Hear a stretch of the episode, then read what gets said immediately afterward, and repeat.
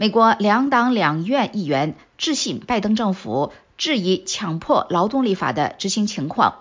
同时，美国国务院谴责中国将维权律师许志勇和丁家喜判刑。另外，美台在华盛顿举行国际组织工作组会议，祝台湾参与世界卫生大会是进程目标。下面我们请陆洋来分享美国之音的综合报道：美国政界最高层如何集中火力？对付北京的侵权行为，陆洋。好的，宇宙。美国国会及行政当局中国委员会主席、共和党籍众议员史密斯和该委员会共同主席、民主党籍参议员莫克利星期二公布了致美国国土安全部副部长希尔佛斯的一封信。他们在信中表达了对维吾尔强迫劳动预防法实施和执行的担忧。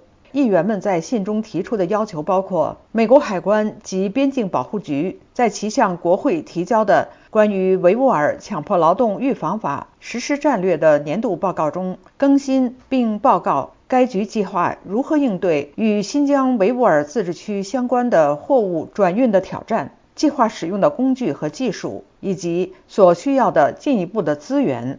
史密斯和默克利两位主席特别强调了对中国公司西音电商平台和拼多多跨境电商平台等中国公司的直销商品的执法表示关切，同时也强调了评估由中国投入但由第三国运进的商品的挑战。同一天，美国政府星期二谴责中国政府对人权律师许志勇和丁家喜不公平的拘押和判决。美国国务院首席副发言人帕特尔在声明中敦促中国当局立即无条件释放这两位人权捍卫者。声明还敦促中国政府允许所有人行使国际公认的基本自由。美国国务院的声明说，四月十号，中华人民共和国法庭判处许志勇十四年监禁，丁家喜十二年监禁，原因是。他们支持行使国际公认的集会与自由表达等基本自由。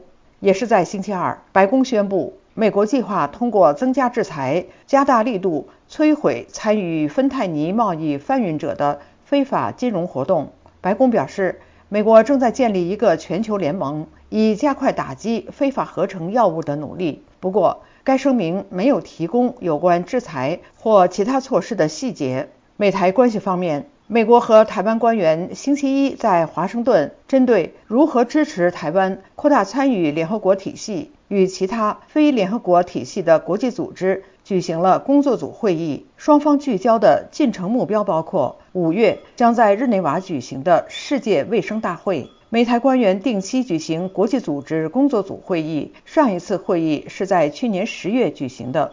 自1971年联合国通过2758号决议之后，台湾以中华民国的名义在联合国的代表权就被中华人民共和国取代。从那以后，台湾失去了参与联合国体系的资格。宇宙，谢谢陆洋分享美国之音的综合报道。美国政府和国会以及两党两院如何集中火力对付北京的侵权行为？